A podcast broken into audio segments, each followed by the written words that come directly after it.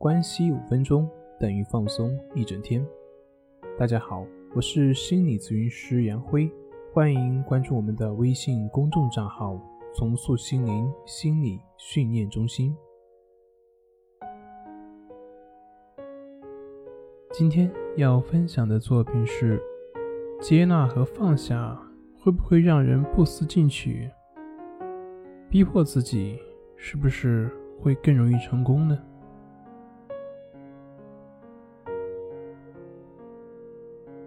经常听我节目的朋友可能会了解，其实我讲的很多内容，或者说大部分内容，讲的都是要放下，讲的都是要接纳。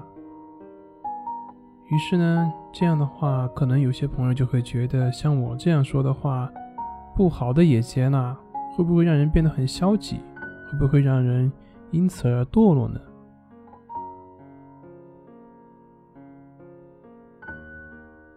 从逻辑上来看，好的也接受，坏的也接受，似乎会让人变得很麻木，什么都无所谓，变得很消极。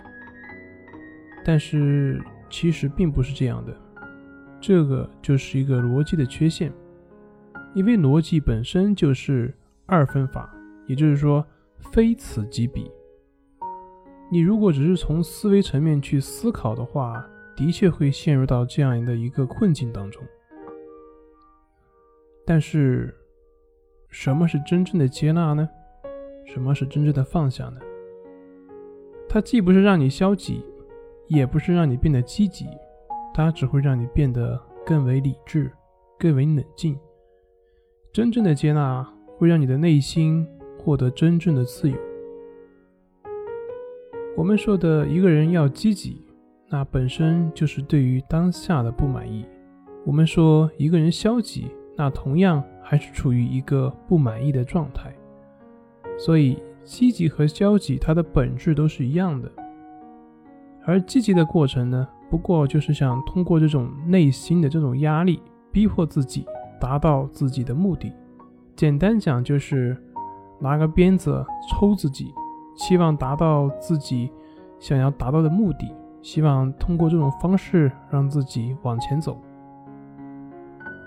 如果是这样的话，那么当你表现没有那么积极的时候，你的内心可能就会充满负罪感；而当你达到目的的时候，除了喜悦，内心可能会有更多的恐惧，因为恐惧失败。而当你的目标过大，自己无能为力的时候，就会表现出来消极，因为消极是一种人的心理防御手段。所以说，不管你是积极还是消极，内在都是一种紧绷和压迫，不是一种自然，都不是一种放松的状态。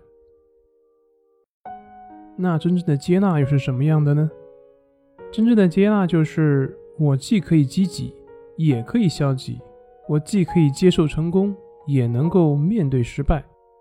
内心是一种坦然的、自由自在的状态，这难道不是真正意义上的积极的心态吗？